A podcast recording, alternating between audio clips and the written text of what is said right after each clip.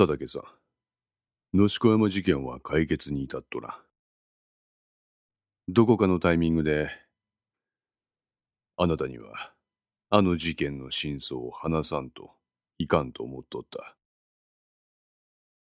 その時が来たんやわ。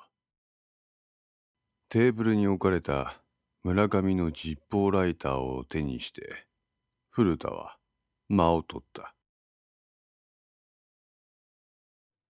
結論から言いますよ。佐竹は固唾を飲んだ。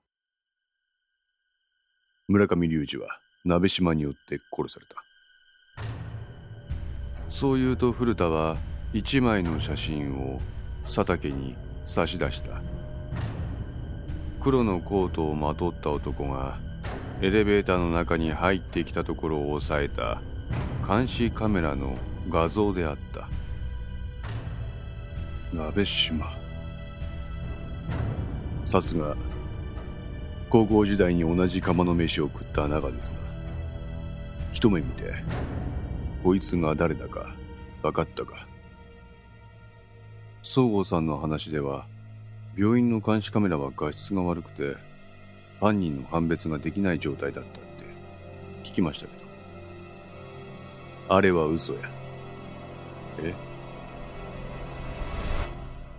あれは鍋島の存在が割れると都合が悪い県警上層部がでっち上げた情報や。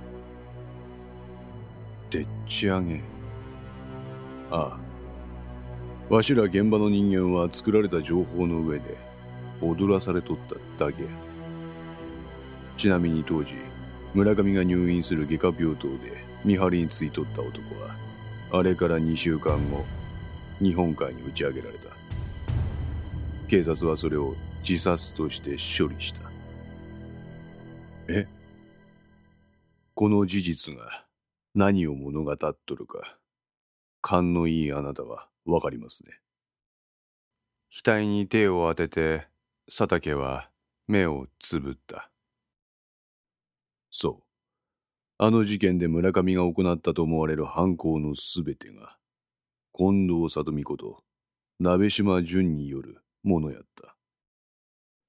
そしてその鍋島の犯行を県警上層部のある人物がすべてもみ消した。県警内部の人間を消してまでもね。つまり、意識もまたその県警上層部の人間に間接的に葬られたってことです。なぜ？古田は頭を振った。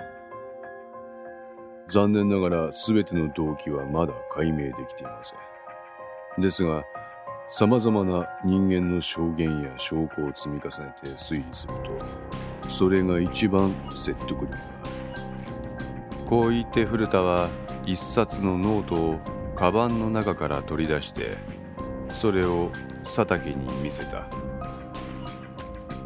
野宿山事件の人物相関図です。目の前に出されたものは鉛筆書きのものだった。消しゴムで何度も消しては書いた跡がある。ノートの見開き中心部には左から鍋島淳村上隆二佐竹康之赤松武一色貴則の名前が縦に書かれそれぞれの名前の横に赤鉛筆で線が引かれていた。わしはあなたら5人の関係性をそこの赤線から5の線と呼んで5の線。古田はうなずく。相関図はその5の線から放射状にさまざまな人物名が結びつけられその関係性はパッと見でさっぱりわからないほど入り組んだ複雑なものだった佐竹が知る名前もあれば聞いたこともない名前もある。そもそも、あの3年前の事件の発端は、一式の交際相手やった山形久美子が、穴山と井上忠也からに侵されたことから始まっとる。はい。その穴山と井上は、村上の指示で久美子を。おや、三年前、村上があなたに言ったことをそのまま額面通りに受け取ればね。と言うと、事件後の取り調べであんたはわしに当時の村上とのやりとりを話してくれましたよね。あ、あ、ええ。あの時のことは正直、あんまりはっきりと覚えてないんですが。村上はあなたに意識の敵を取ってやったと言った。でもさ、佐竹、俺は敵を売ってやったんだよ。敵？誰の？意識の。おめえ何言ってんだ、さっきから。おめえこそ何にも分かってねえな。意識は首を突っ込んだらダメなところに突っ込んだ。だからその警告を俺がした。それでもあいつは突っ込みやがる。手に負えねえからお気を据えるために翻訳者ってやつにちょっといたずらせた。一時はおとなしくなったが、それでもあいつは突っ込んでくる。だから、俺は久美子にいたずらした奴らをやっつけた。え？それでも話し合いで済ませることはできないって言われたら、お前ならどうするよ？ちょ、ちょ、ちょっと待て。お前、何言ってんだ本当に頭がおかしくなったんじゃないのか。なあ、お前ならどう、どうする？ん？おい、村上。どうするかって言ってんだよ。答えろ。答えろよ。なあ、さだ、答えてくれよ。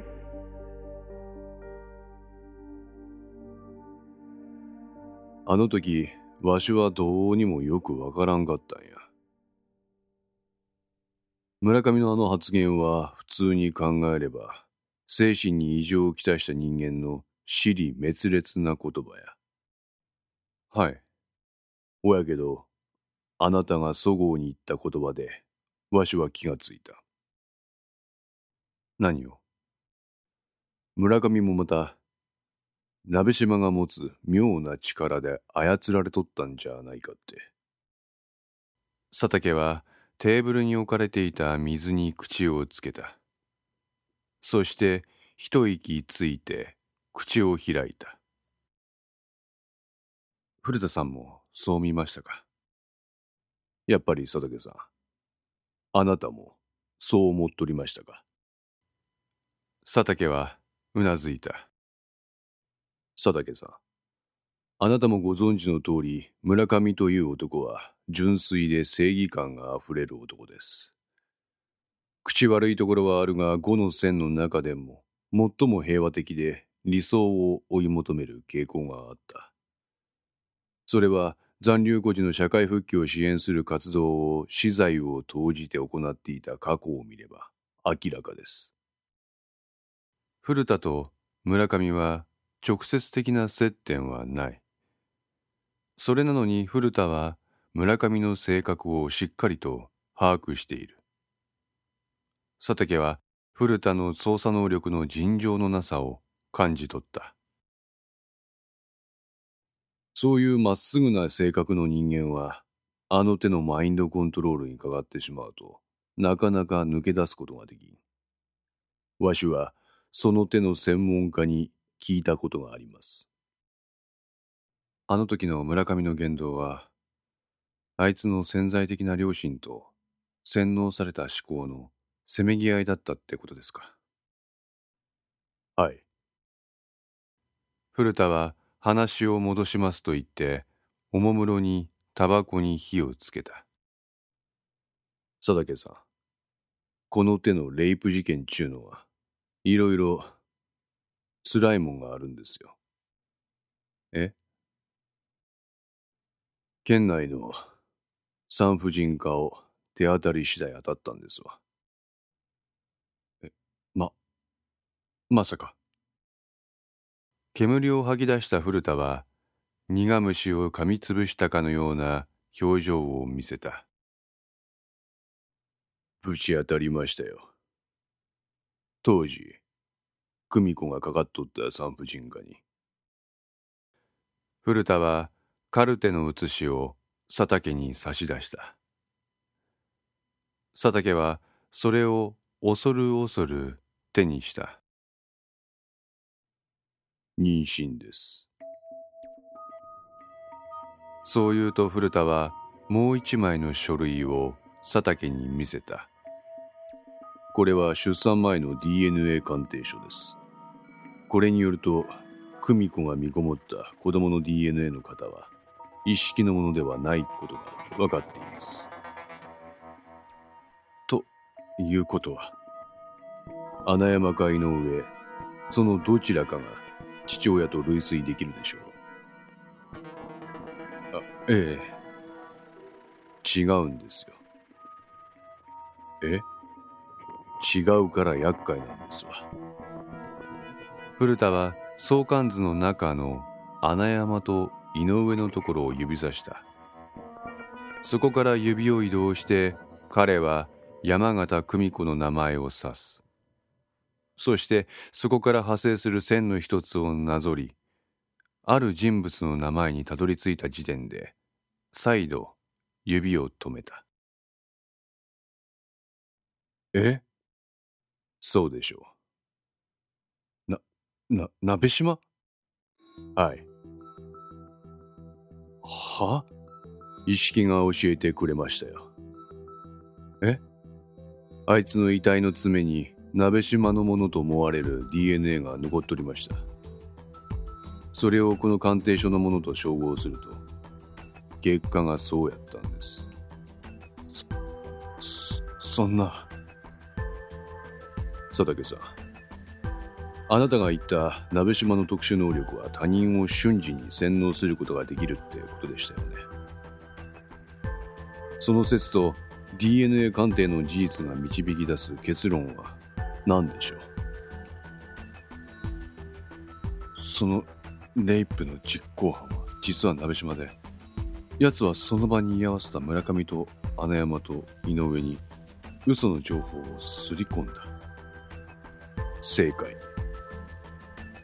肩の力を落とした佐竹の様子を見た古田はカルテをしまった。穴山でもなく井上でもない。どこの誰だかわからん男の遺伝子を持った子供を久美子が身ごもった。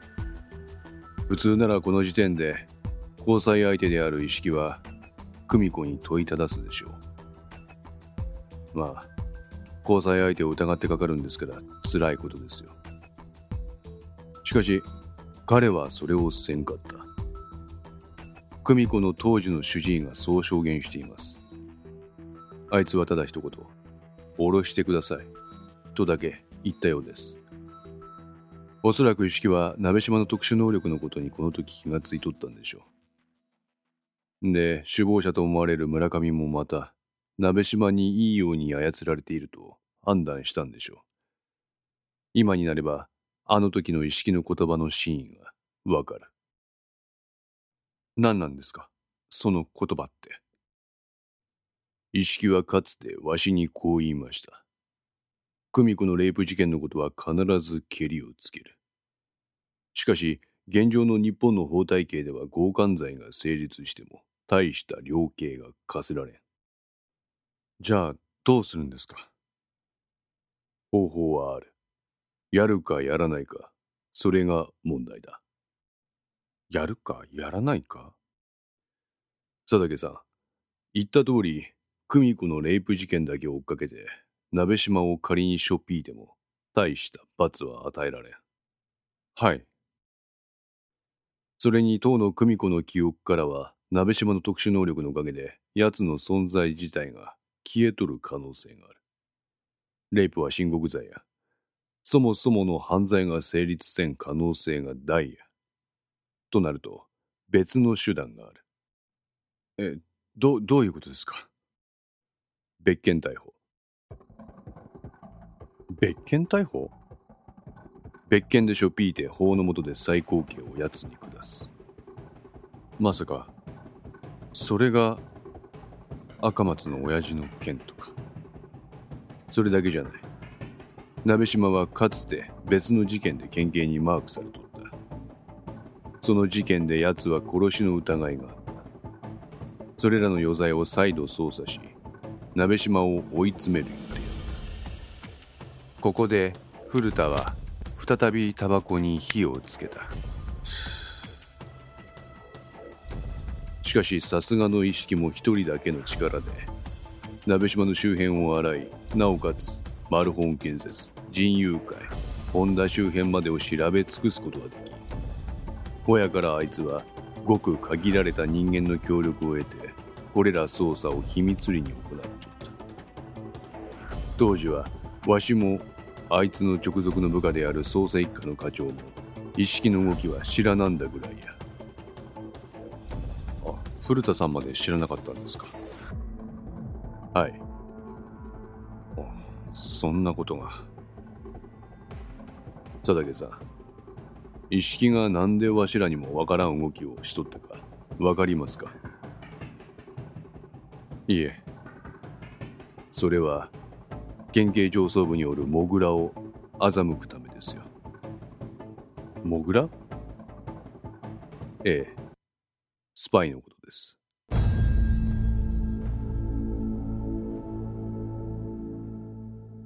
まさかそのモグラはあなたもそごうの話でご存知でしょう。当時の県警本部長。そう朝倉忠俊どうして県警本部長が？古田は勢いよく煙を吐き出した。朝倉が鍋島の使用者やったからです。